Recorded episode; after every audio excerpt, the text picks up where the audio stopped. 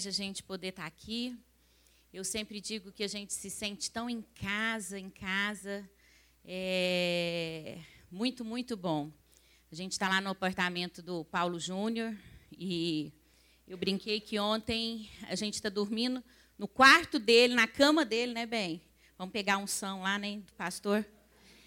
E aquele tanto de caderno estava lá, né? Tanto não, uns três cadernos no, no criado. E eu fiquei pensando, gente, vou tirar xerox disso tudo amanhã. Vou levar isso tudo para Uberlândia.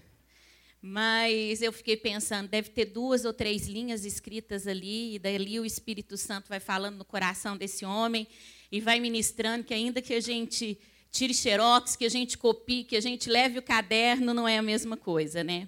Vocês são muito privilegiados de ter essa casa aqui como uma das casas pastorais que foi a nossa a casa que nos consagrou, que nós andamos há mais de 20 anos juntos.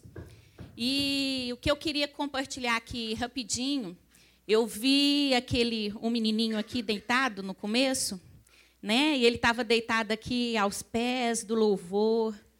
E eu fiquei pensando aquilo e corri e falei assim, gente, esse é o Salmo 131.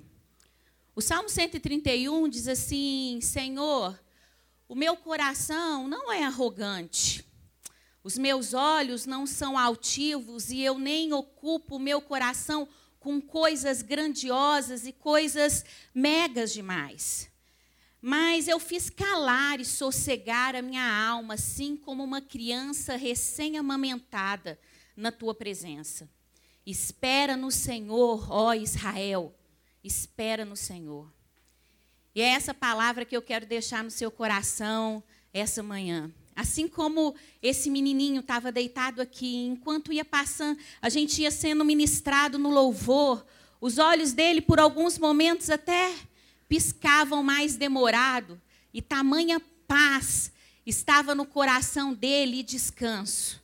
Tamanha presença do Espírito Santo e de fato a nossa vida tem que ser como a vida dele aqui, inspirada na vida dele, aos pés do altar do Senhor e dizendo a ele: Senhor, eu não tenho nada mais importante, mas eu sei que amanhã começa uma semana, são muitos desafios, são muitas águas que vão se levantar. Nesse mundo tereis aflições, mas teremos bom ânimo e façamos como a vida dessa criança, que possamos descansar o nosso coração. Uma criança recém-amamentada no peito da sua mãe, dizem alguns cientistas que por alguns segundos o coração dela chega inclusive a parar. Tamanha paz, tamanho aconchego, tamanho sentimento de proteção, de zelo e de cuidado. Que possamos experimentar isso e ministrar no nosso coração. Espera no Senhor, igreja, amém? Espera no Senhor, ó Israel. Que Deus te abençoe. Bonitinha demais, né, gente? Benção, muita alegria a gente estar aqui. Alguns já nos conhecem, porque somos figurinha repetida aqui, todo o tempo estamos aqui, ou fazendo os eventos juntos, tivemos o retiro de casais, o ano passado, uma boa equipe daqui foi lá. Vamos para Israel agora em maio. Então, se você ainda não fez e tem disponibilidade para. Deixa eu dizer uma coisa para você. É, eu sei que quem é que gosta de viajar? Não, de verdade, levanta a mão. Então, Israel é aquele tipo de viagem que não dá para você ir assim, ah, vou para Chicago semana que vem, vai ter um evento lá de um show que eu gosto, e aí compra passagem e vai. Israel não funciona assim, porque tem todo um contexto de aprendizado, é um, é um passeio maravilhoso. E que a, a forma mais adequada de ir é como a gente vai. A gente vai como uma, uma equipe, um grupo, não de qualquer maneira. Então vai ser um tempo assim precioso. Pensa bem, pisar na terra que Deus se fez homem. É muito forte. É muito forte, na é verdade? E foi maravilhoso, né? Essa nossa quarta edição. E cada vez a gente aprende mais, né? sabe fazer os caminhos melhor. Então a gente está muito alegre. Participe se você puder. Quem trouxe a Bíblia? É, todo mundo fala assim. Então, deixa eu ver quem trouxe a Bíblia de papel. Levanta. Quem trouxe a Bíblia digital? Você usa? Ou só está no bolso? Né? Porque ela nunca esteve tão próxima de nós, na é verdade? Que agora ninguém precisa carregar o livro. né? porque está todo o livro, e aliás, vários livros da Bíblia diferentes. Tá? Eu queria só que se você levantasse, seja ela digital ou de papel, levanta comigo a gente vai fazer uma oração junto.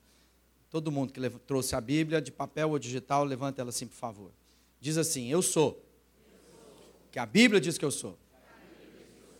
Dá para ficar melhor, hein? Eu tenho. O que a Bíblia diz que eu tenho. Eu posso. Todas as coisas que a Bíblia diz que eu posso. Nós estamos, obrigado. Nós vivemos em dias desafiadores, porque há muitos livros, ideias, filosofias, somos bombardeados como nenhuma outra geração da história. Né? Esse aparelhinho que anda no nosso bolso nos arremete a todas as informações praticamente é, do mundo inteiro. Tem estão tratando Big Data, está chegando o celular, daqui uns dias fazer as consultas, você sabe de tudo.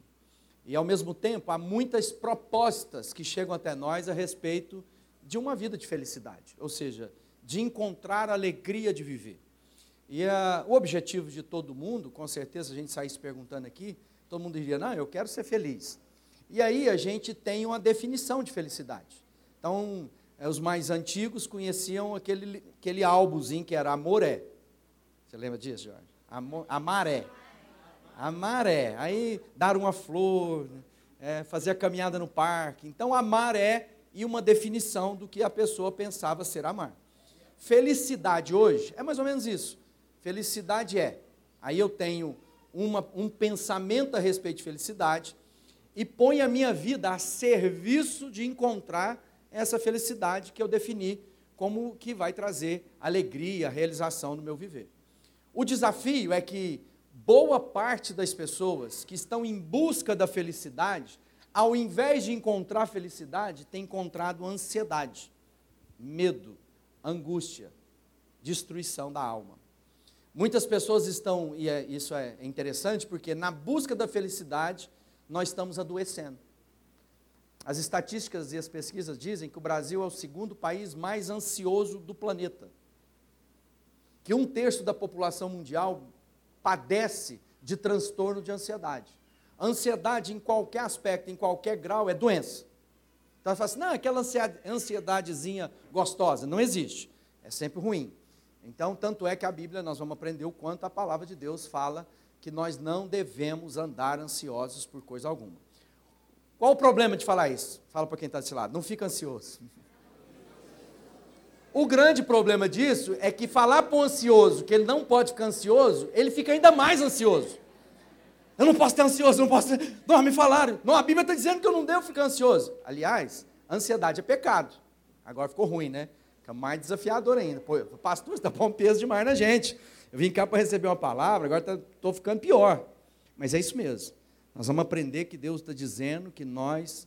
Porque ansiedade é falta de fé, por incrível que pareça. E aí, sem fé, a Bíblia diz que é impossível agradar a Deus. Então, se eu estou vivendo uma vida que não agrada a Deus, é o quê? Pecado. Mas como a gente trata disso? Uma vez que ela assola a vida de tantas pessoas e adoece o ser interior. Então, a tentativa de fazer feliz me torna triste, me torna infeliz. Então, como a nossa alma trabalha, né? como o nosso psique é, é contaminado pelas ideias, pelas propostas. As pessoas estão cada vez mais amedrontadas, acuadas. No Brasil, principalmente, estamos vivendo dias difíceis em todas as áreas. Quem é empresário está vivendo desafios né, de readequação, quem está com medo da segurança, a vida política é uma baderna. Vivemos em dias que olhamos para os nossos filhos e ficamos com medo do que está chegando, como a coisa está ficando. Então, isso está produzindo o quê? Um coração adoecido até mesmo aquelas pessoas que encontraram o sucesso que tanto almejavam, ah, meu negócio é ganhar dinheiro. Aí ganhou dinheiro. Chega lá e descobre que isso não resolve. Ajuda, ameniza, embriaga, mas não resolve. Então o que está acontecendo? Gente doente no seu interior. Posando de Instagram, Facebook, com carinha de gente feliz, mas que adoecido. A gente sempre quer mostrar o nosso melhor ângulo. Então, seja na fotografia que a gente posta, seja no estilo de vida que nós dizemos viver e que é joia. Só que quando a gente volta para casa, muitas vezes a gente está o quê? Destruído, angustiado, querendo morrer. Por isso há uma epidemia de gente tirando a sua própria vida. né, de muitos aspectos. Eu queria hoje que nós pudéssemos sair daqui aliviados. A vida pode ser mais leve. Amém? Quem quer uma vida mais leve? Jesus faz um convite interessante, né? Ele fala assim para nós: Venha a nós, venha a mim, todos que estão cansados e sobrecarregados, que eu vos aliviarei. Então, é, ele fala sobre jugo, e aqui no Goiás, como em Minas, lá na ilustração eu pus um, uma canga lá no púlpito para todo mundo entender o que, que é canga. Quem sabe o que, que é canga? Alguns não sabem. Quem já viu o boi, põe lá dois, que é pedaço de pau em cima, né? Que vai o quê? Conduzindo e puxando. Jesus está dizendo, essa canga, esse jugo que eu coloco sobre a sua vida, é suave, é leve. Por quê? Porque ele toma o peso sobre ele. Por isso que ele diz: Vem, eu vou te aliviar, eu vou suportar a cruz, eu vou tirar a culpa do seu coração, eu vou produzir vida e vida em abundância. Então Jesus nos traz a um convívio em que nós podemos viver uma vida mais leve. Não que a vida seja leve, mas é porque Cristo toma as dores e o peso da vida que estava sobre nós, sobre ele. Então ele, ele é o Cordeiro de Deus, ele é o bode expiatório, ele é aquele que tomou sobre ele as nossas culpas e as nossas dores. Abra sua Bíblia lá em Filipenses, no capítulo 4, no verso 4 em diante. Filipenses recebe essa carta do apóstolo Paulo num contexto que a gente precisa entender. O contexto, principalmente, é que havia perseguição aos discípulos de Jesus. O homem de Nazaré tinha gerado discípulos, e muitas pessoas começaram, então, os religiosos daquela época, o Império Romano, por dois problemas. Eles perseguiam os, os, os, discípulos por dois problemas. Os religiosos, porque Jesus dizia que era o Filho de Deus. E para eles aquilo era o quê? Uma blasfêmia. Como alguém está dizendo que é filho de Deus? Deus é grandioso demais para ter filho humano. Os romanos perseguiam porque Jesus era Senhor. E para os romanos, Senhor só César, não podia ter outro. Então ninguém podia ser rei no lugar de César.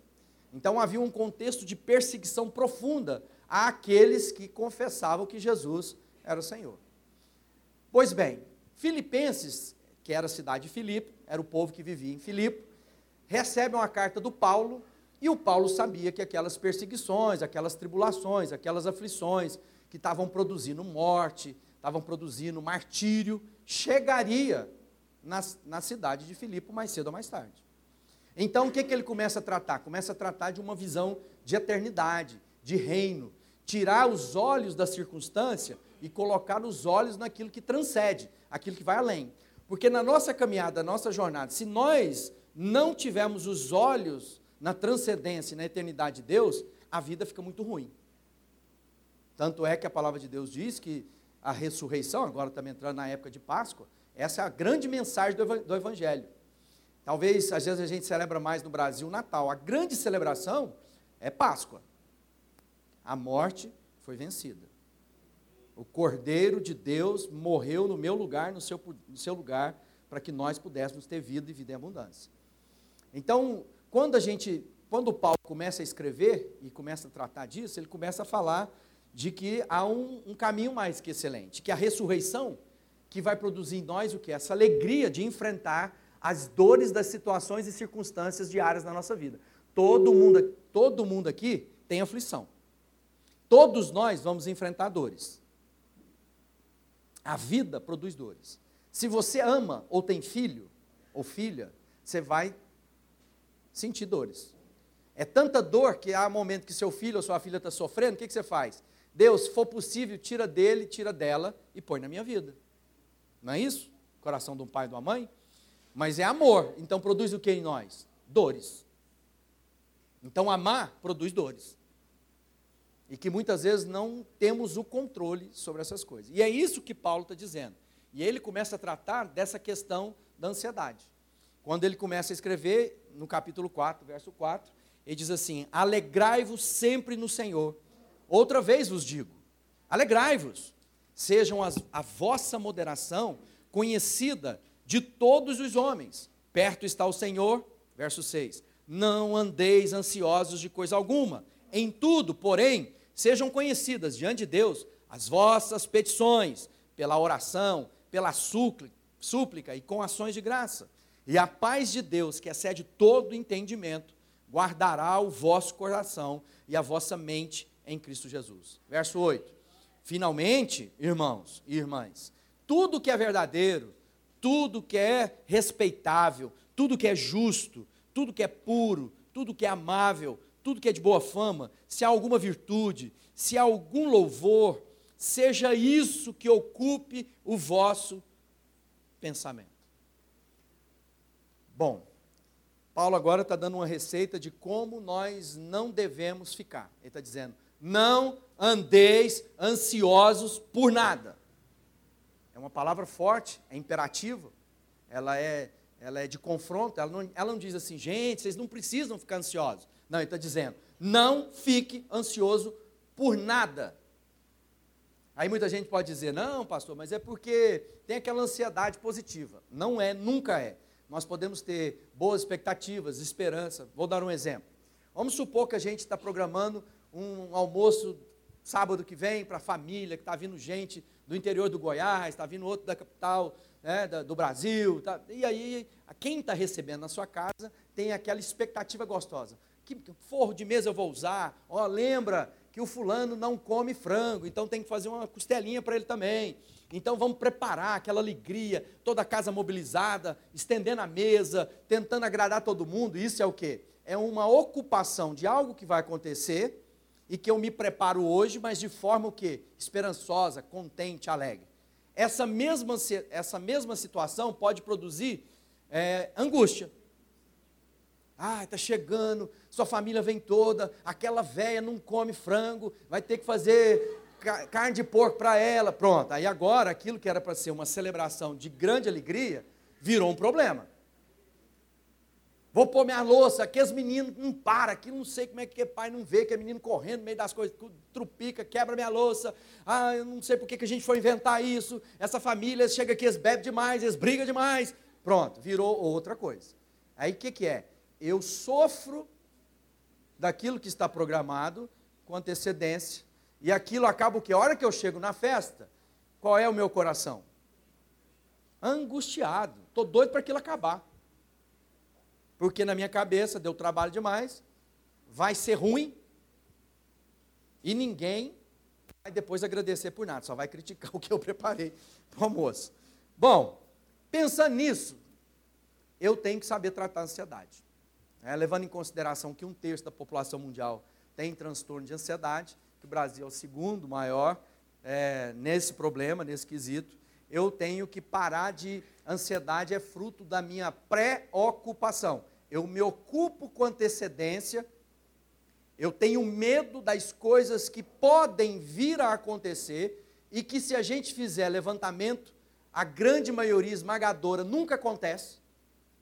Ah, se eu for a estrada, que perigo. Ah, esse menino vai viajar de novo. No final, ou seja, eu me ocupei de um pensamento negativo e aquilo nunca se concretizou, mas eu adoeço, eu sofro. Aí eu tenho que tomar remédio para dormir, remédio para levantar, aí eu, é várias enfermidades da minha alma. E a ansiedade, ela não é fruto de problemas químicos, na sua grande maioria, ela é de, de, de raiz psicossomática, ou seja, são as minhas emoções e o meu pensamento que vão construindo cadeias invisíveis que me leva ao toque, me leva ao pânico, me leva ao medo e muitas vezes pode acabar com a minha saúde e, por consequência, depressão e às vezes morte. Então é grave. Mas Deus está dizendo que eu não devo ficar assim, que eu preciso ter fé.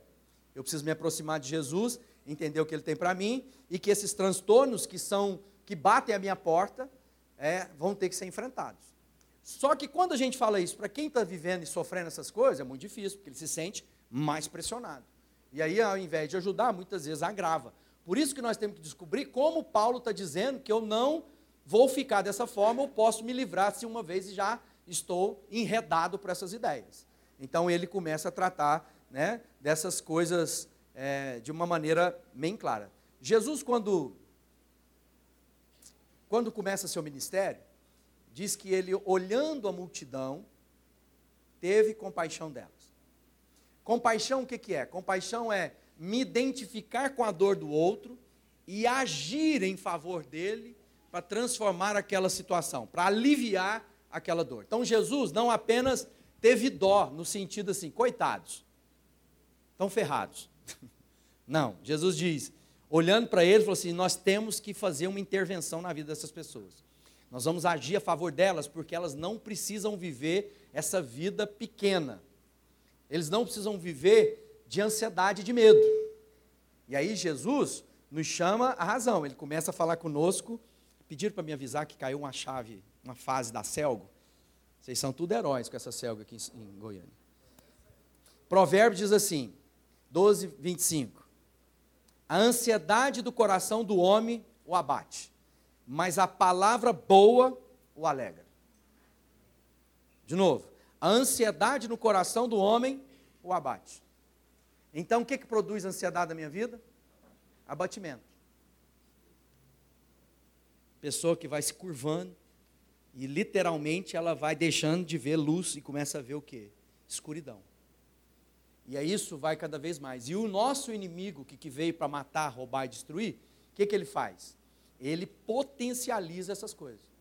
Então ele descobre aonde está causando aquilo e vem e potencializa, de maneira que a minha mente fica totalmente enredada e aprisionada naqueles pensamentos. É mais ou menos a presa da aranha na sua teia. Quanto mais ela debate para sair, o que, que acontece? Mais presa ela fica, mais ela se enrola. E muitas vezes nós estamos tentando sair desse lugar que já reconhecemos que é ruim, mas quando a gente mais se debate, pior vai ficando. Mais angustiado, mais amedrontado, mais fracassado. E aí o que está acontecendo? Gente adoecida, geração adoecida, geração que está toda hora se automedicando, geração que toda hora está dando um jeitinho, geração que está atrás de prazeres, de alegria, e quanto mais a prazer e alegria ele procura, mais ele não dá certo, mais angustiado, mais amedrontado, mais desesperado quanto à vida. Por isso que Paulo começa no capítulo 4, verso 4, e diz: Alegrai-vos sempre no Senhor. Outra vez vos digo: alegrai-vos, e seja a vossa moderação conhecida de todos os homens, porque perto está o Senhor. Olha só, ele começa de novo com o imperativo: alegrai-vos.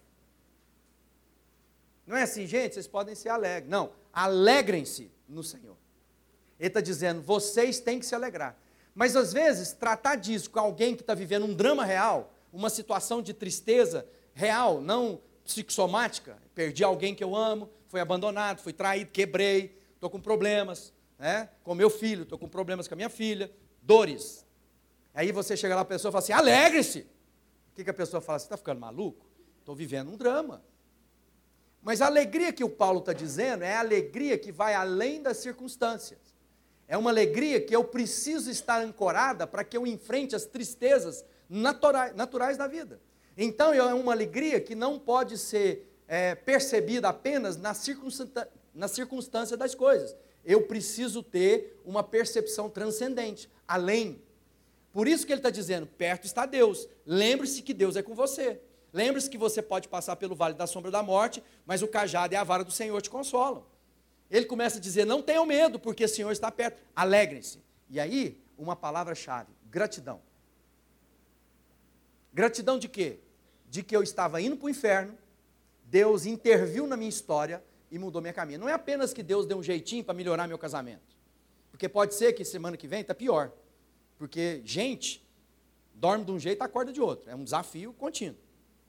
Mas se eu tiver a gratidão da obra transcendente que Deus fez, eu sei lidar com as dores e as diferenças do meu dia a dia sem medo, sem ansiedade. Por quê? Porque perto está o Senhor. Então, se eu tiver gratidão de que a minha direção era uma direção de distanciamento de Deus, e Jesus entra na minha vida e me converte. Então, quando a pessoa fala assim, eu, fui, eu sou convertido. O que, era convertido? Eu era senhor da minha vida e o senhorio de mim mesmo me dirigia na direção do inferno. Deus interviu e entreguei o senhorio da minha vida para Cristo e agora Ele está me levando para a eternidade. Você já viu que as pessoas, às vezes, quando é muito jovem, impulsivo, gosta, quer fazer, quer badalar, fica deslumbrado com o dinheiro que tem, fica deslumbrado com as coisas. Aí vai ficando mais velho, começa a perceber que isso foi bom, mas eu preciso acertar outras coisas da minha vida, porque me parece que eu vou bater a morte. E aí eu começo a pensar o que, que é eterno.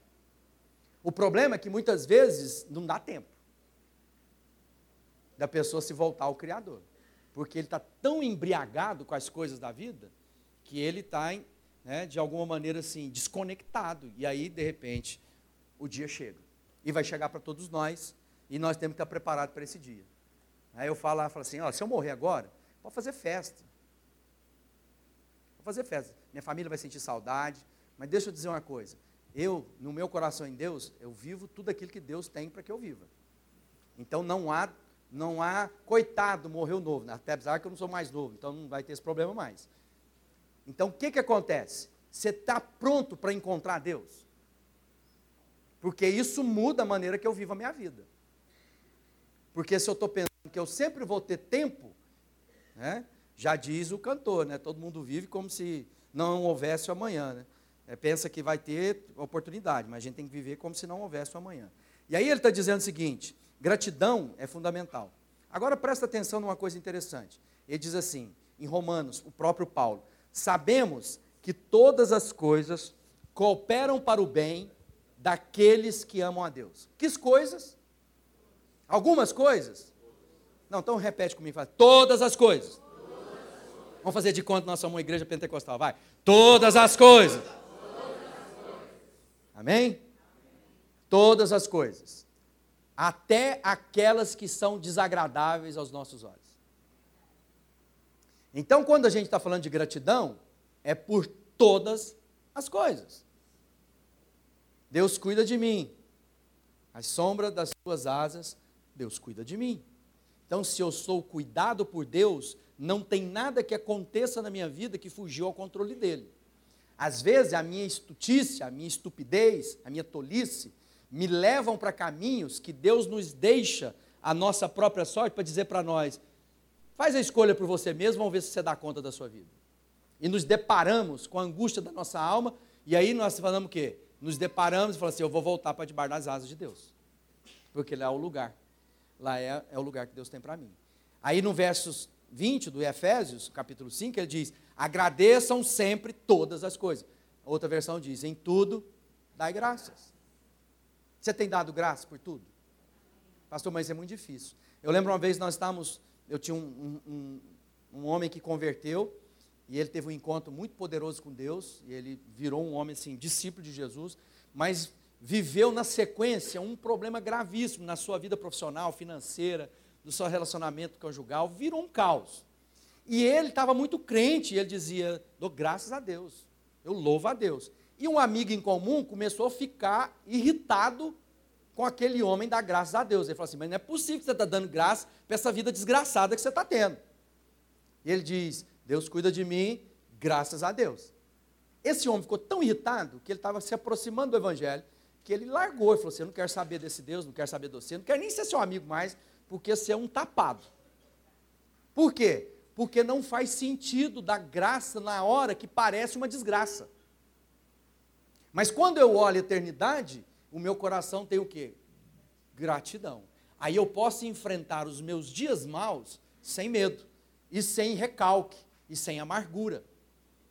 Porque às vezes a Bíblia diz o quê? Ora, o coração do homem faz plano, mas a resposta vem de Deus. Significa o quê? Que tem plano que a gente faz que não vai dar certo.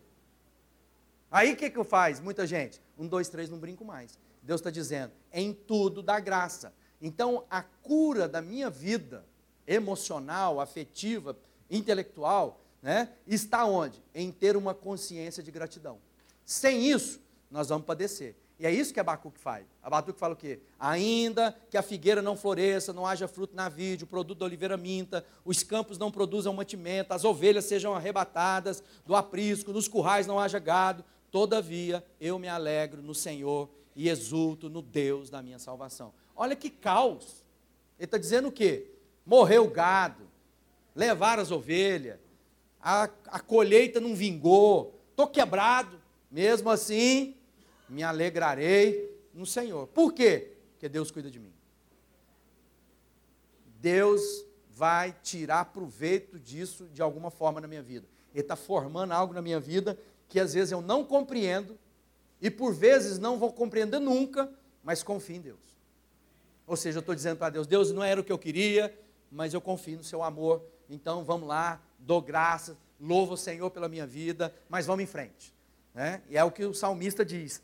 Quando a gente não tem, quando ele está dizendo assim, é, quando o Paulo está falando, ele fala assim: olha, seja a sua moderação conhecida por todos. Talvez a moderação tenha a ver com constância. Tem gente que é inconstante com Deus, apaixonado, dá testemunho para todo mundo, aí surta, some de Deus, não quer saber, fica chateado, fala que não volta lá mais porque o ar-condicionado não aguenta, está um problema aqui lá, que esse povo não põe a mão no bolso e compra um ar-condicionado que dá certo para ter tanto de gente aqui. Fala para quem está do seu lado, Deus está falando com você. Aí o constante é o quê? Os que confiam no Senhor são como os montes de Sião, que não se abalam, mas permanecem para sempre. O que, que ele está dizendo? Se você for firme em Deus, vai abalar tudo, mas você não será abalado. Você, amém? Posso ouvir um glória a Deus? Bem forte. Você não está ensinando esse povo aqui, não, Ed? Fala assim, glória a Deus. É, isso aí. Vamos aplaudir Jesus, que ele é muito bom. Aí o Paulo continua, ele diz assim, aí agora no verso 6 ele diz: Não andeis ansiosos por coisa alguma. Em tudo, olha só. Primeiro era o quê? Alegria, gratidão. Agora, isso é receita, Deus está conduzindo. Agora, sejam conhecidas diante de Deus as vossas petições. Como? Pela oração e pela súplica. Com o quê? Ações de graça. E aí o verso 7 diz: E a paz de Deus, que eu estou tanto desejando e almejando, me largue em paz, mulher. Só Deus pode dar. E a paz de Deus, que excede todo o meu entendimento, guardará o vosso coração e a vossa mente em Cristo Jesus. Fala assim, glória a Deus. Então não fique ansioso. Mas eu vou te ensinar para você não ficar mais ansioso com medo de ficar ansioso. Aí ele começa, né? Jó. O que é ansiedade, né? Ansiedade, como eu disse, é a projeção de algo que eu imagino que pode vir a acontecer e sofro hoje. Como se fosse verdade, mas é uma ilusão, é uma projeção. Como vai ser? Como se dará? É? A Maria, quando falou, ó, oh, você vai ficar grávida do Senhor. Como? Eu sou virgem. Descerá sobre ti. Como se dará? Deus fala assim: Eu vou prover todas as coisas. Então Deus está dizendo para você essa manhã: Deus proverá. Amém? Não tenha medo, Deus proverá. Deus vai fazer o um milagre se for necessário. Ou ele vai abrir uma porta humana, normal, e você vai passar por ela. Agora tem muita gente lá na, na fechadura tentando abrir porta, e Deus diz: a porta que eu fecho, ninguém abre. Você está ansioso porque você está tentando abrir uma porta que Deus fechou. E não se encontre lutando contra Deus, porque lutar contra Deus é perder seu tempo. Então o que, é que eu tenho que ter discernimento? Qual é a porta que Deus abre, qual é a porta que Deus fecha. E aí ele começa a dizer, né? Quando Jó fala assim: aquilo que eu temia me aconteceu. Aí tem muita gente que vira supersticioso, não gosta nem de falar dessas coisas, senão elas acontecem. Já viu isso? Não vou ficar calado. Não, porque senão, eu, se eu ficar calado, o diabo não ouve. Aí não, tem, não dou ideia para ele. Não é nada disso. O Jó nos lembra do quê? Olha, se você estiver ansioso pelo dia de amanhã, você vai sofrer como se aquilo tivesse acontecido hoje. Então, o mal que eu temia que vai me acontecer amanhã, faz com que eu sofra hoje como se ele já tivesse acontecido. Não faz sentido andar nessa vida desse jeito. Então não tenha medo, não se ocupe, porque Jesus diz o quê? Cabe a cada dia o seu próprio mal. Lá em Mateus 6, o próprio Jesus diz assim: Por isso vos digo, não andeis ansiosos pela vossa vida. E aí no verso 26 ele diz assim: Qual de vós está com medo de morrer, de não dar certo? Então deixa eu dizer o que Jesus diz: Qual de vós, que por ansioso que esteja, pode acrescentar um dia no curso da sua vida. Pronto. Presta atenção numa coisa: você não tem controle sobre a sua vida. Esquece isso. Talvez você está lá tentando manter o controle das coisas, das situações, tentando comprar as coisas. Há momento que o dinheiro que você tem não compra o problema da sua saúde. Não compra a sua família, nem sua mulher, nem seu marido de volta. Ou o amor de seus filhos, o respeito de seus companheiros. Então você não tem controle. Quem está controle da nossa vida é Deus.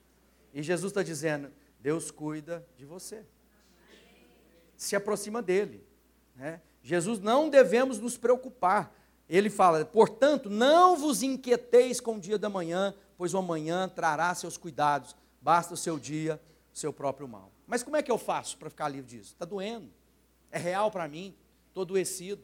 Eu sei de tudo isso, pastor, mas eu não consigo. Tem uma bola que sobe aqui no meu peito, é uma coisa, eu começo, entro nos lugares, começo a dar palpitação, parece que eu vou esconder debaixo da cadeira, com medo do teto cair, estou em pânico. E nós estamos vendo cada vez mais pessoas sofrendo síndrome de pânico. O pânico é o quê? Medo de não sei o quê, de qualquer coisa. E aonde está isso? Aonde? É real? Não. Vivemos em dias de, de experiências de 3D virtual. Você já pôs, já andou naqueles simuladores, né?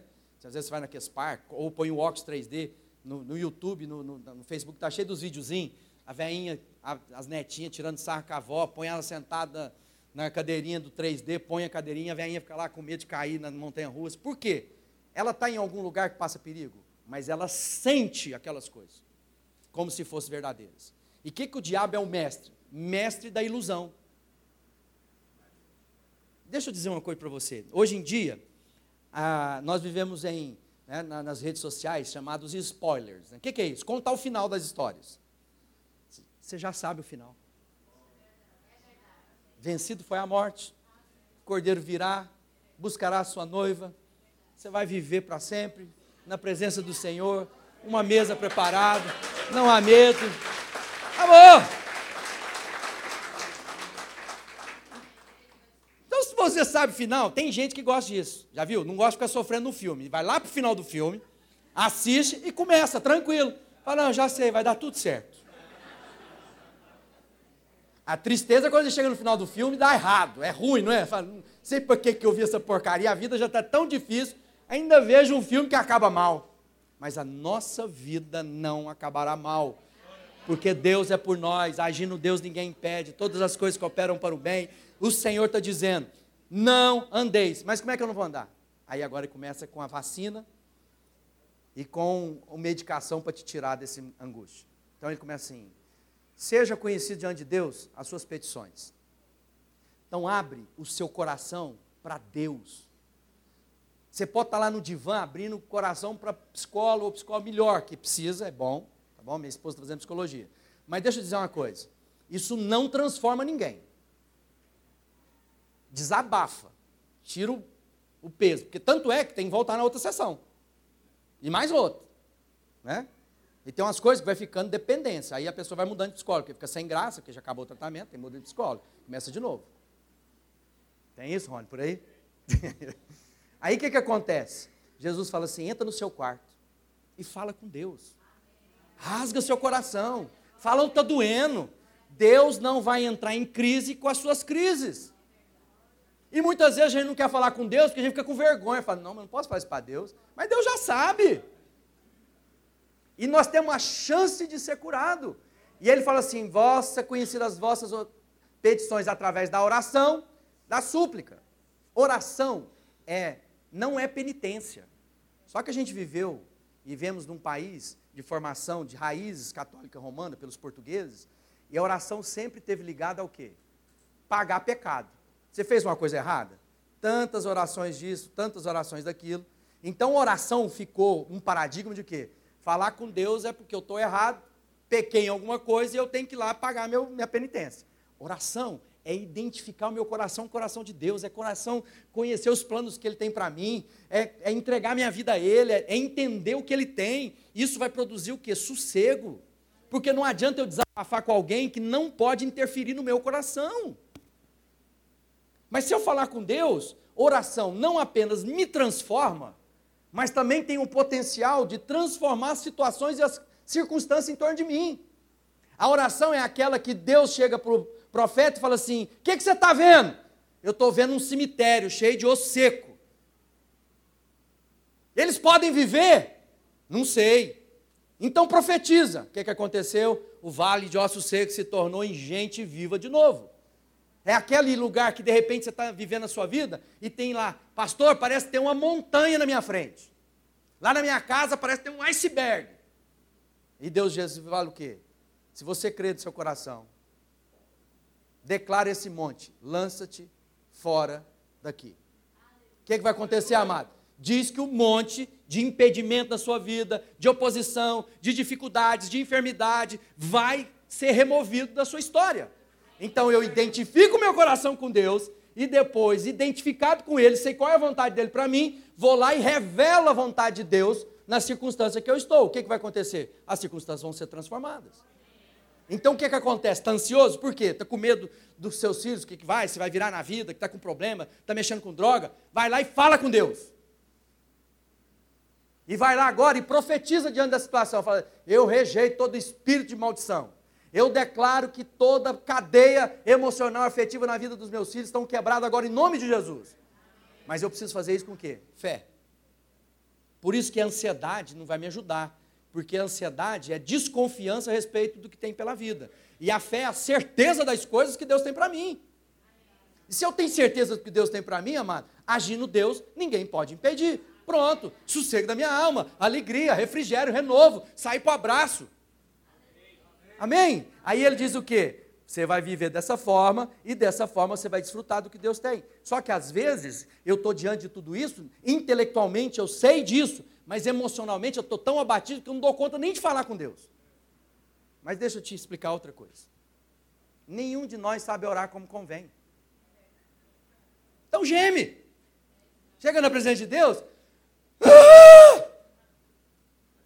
Porque às vezes a gente acha que a, a palavra bem colocada, elaborada. Já viu que gente muda de voz quando vai orar? Tá todo mundo conversando, ora aí pelo menos. Senhor Jesus. Quem é essa pessoa? Quem tem um amigo assim? É, todo mundo tem um amigo assim, né? Muda! Agora, agora não vamos falar com Deus? Então, peraí. Senhor, deixa eu postar a voz. Não é isso. A vida com Deus é uma vida simples, leve. Jesus nos chama ao convívio. Jesus vem para a minha presença, desfruta de mim. Vamos andar junto. Agora, não esquecendo que Ele é Senhor da minha vida. Que aí eu chego lá e me dobro. Vamos fazer isso agora? Você pode ficar de joelho aí no seu lugar para a gente orar? Porque muitas vezes a gente vai se esquecendo disso.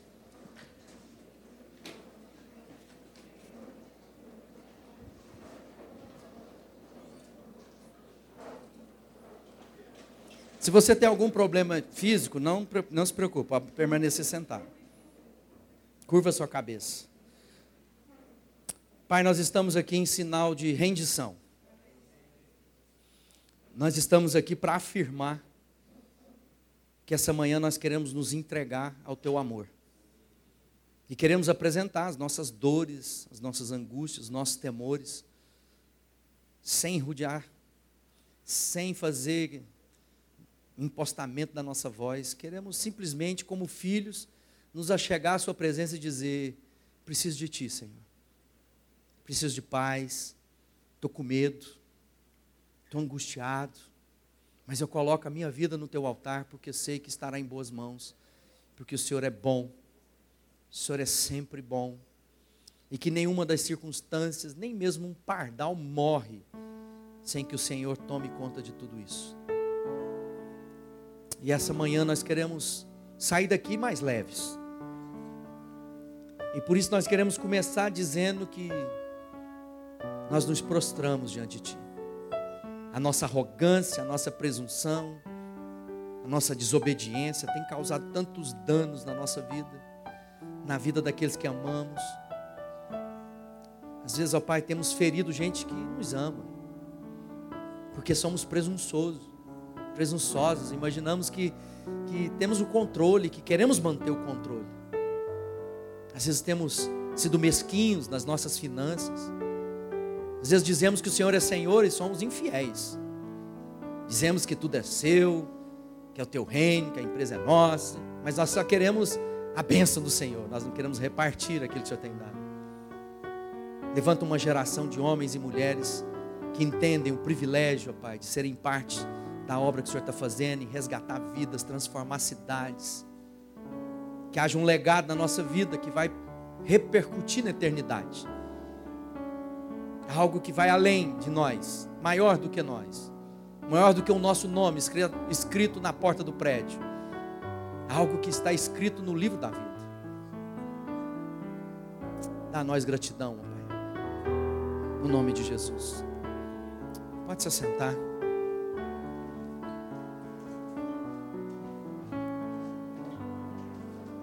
E aí ele termina dizendo: façam tudo isso com ações de graça. E ações de graça, o que, que é? Adoração, louvor. Pode continuar aí, tá lindo. Ação de graça é louvor, adoração. Às vezes lá na nossa congregação tem uns irmãos que gostam de chegar depois do louvor. Ah, eu gosto é da palavra. Deixa eu dizer. É o louvor que é o nosso culto. Porque a palavra nós somos ministrados. Mas é na hora da adoração, do cântico, que nós verbalizamos. Quando eu digo assim, Jesus Cristo mudou meu viver. Eu estou dizendo o quê? Estou declarando em fé da operação de Deus. Quando eu estou cantando, só Ele é Deus, e não importa como a vida está, Ele é Deus. Eu estou dizendo o quê? Eu creio nisso. Então, na vida do homem e da mulher de Deus que não quer ficar na ansiedade, louve a Deus. Porque às vezes há música demais que só vai trazer depressão, é só sofrência, é só cornice, desespero, sacanagem mas não há adoração.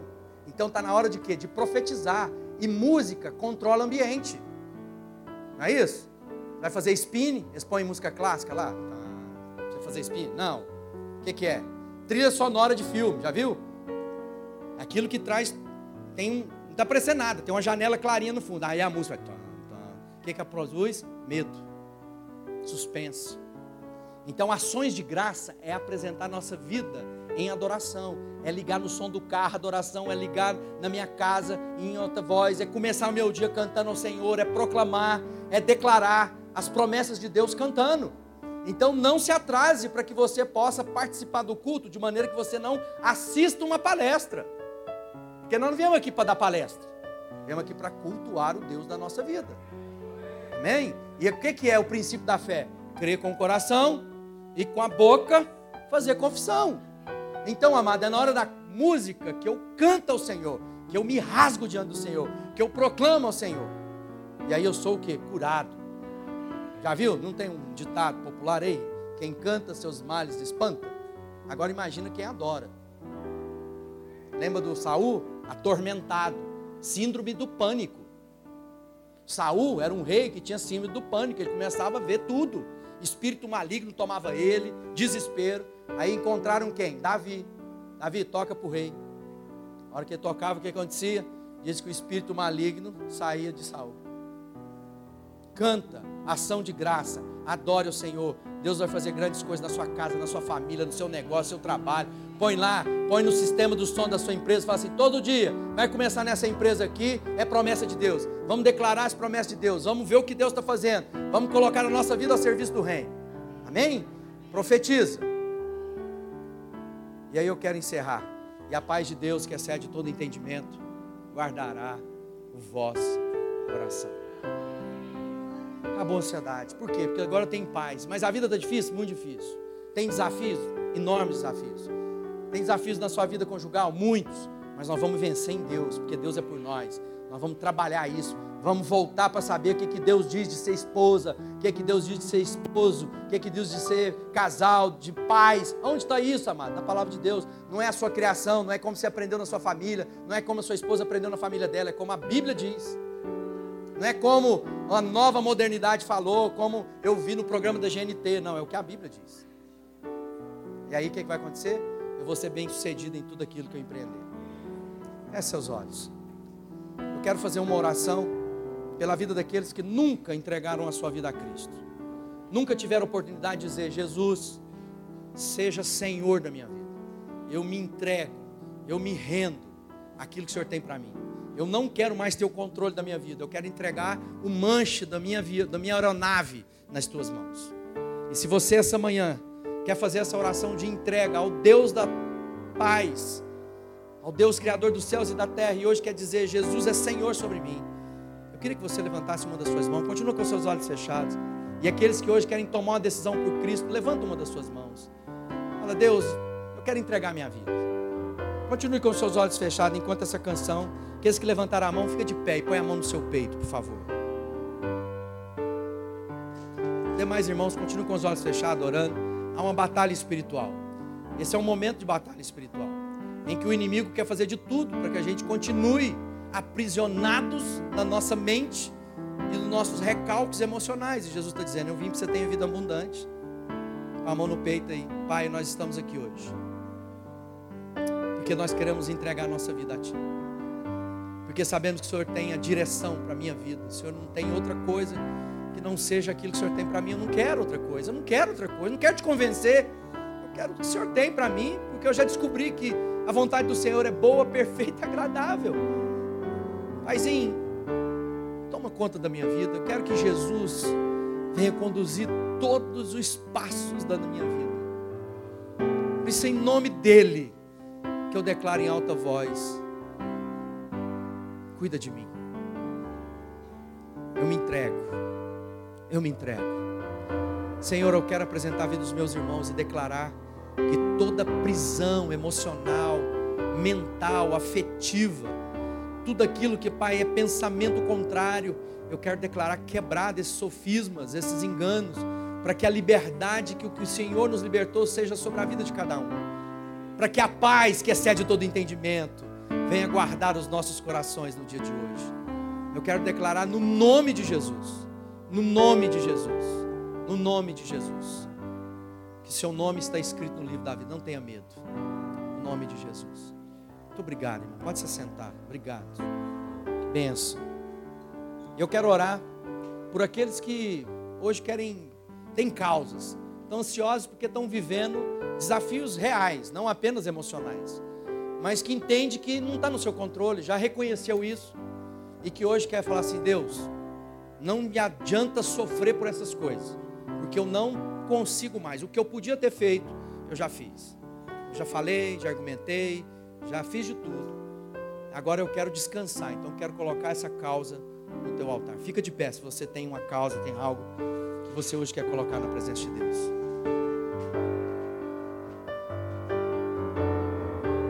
Pai, nós estamos aqui porque queremos dizer que nós confiamos no seu amor. Queremos lembrar a nossa alma e trazer à memória aquelas coisas que nos dão esperança. E o que nos dá esperança é de que nada está fora do teu controle. Que o Senhor é poderoso para fazer infinitamente mais do que pedimos, pensamos ou imaginamos. E que no dia de hoje nós sejamos consolados pela Sua presença generosa. Que todo medo seja removido agora dos corações e das mentes. E que o manto de alegria, do óleo, do refrigério do Senhor venha sobre a vida de cada um de nós no nome de Jesus. O Senhor está te curando agora. Movimenta seus pés assim como quem está livre de toda corrente, toda trama do inferno. O Senhor está te livrando. Não caia mais nas armadilhas. Não deixe que as ilusões de Satanás te aprisionem. Você foi, Jesus venceu, você foi livre de todo mal.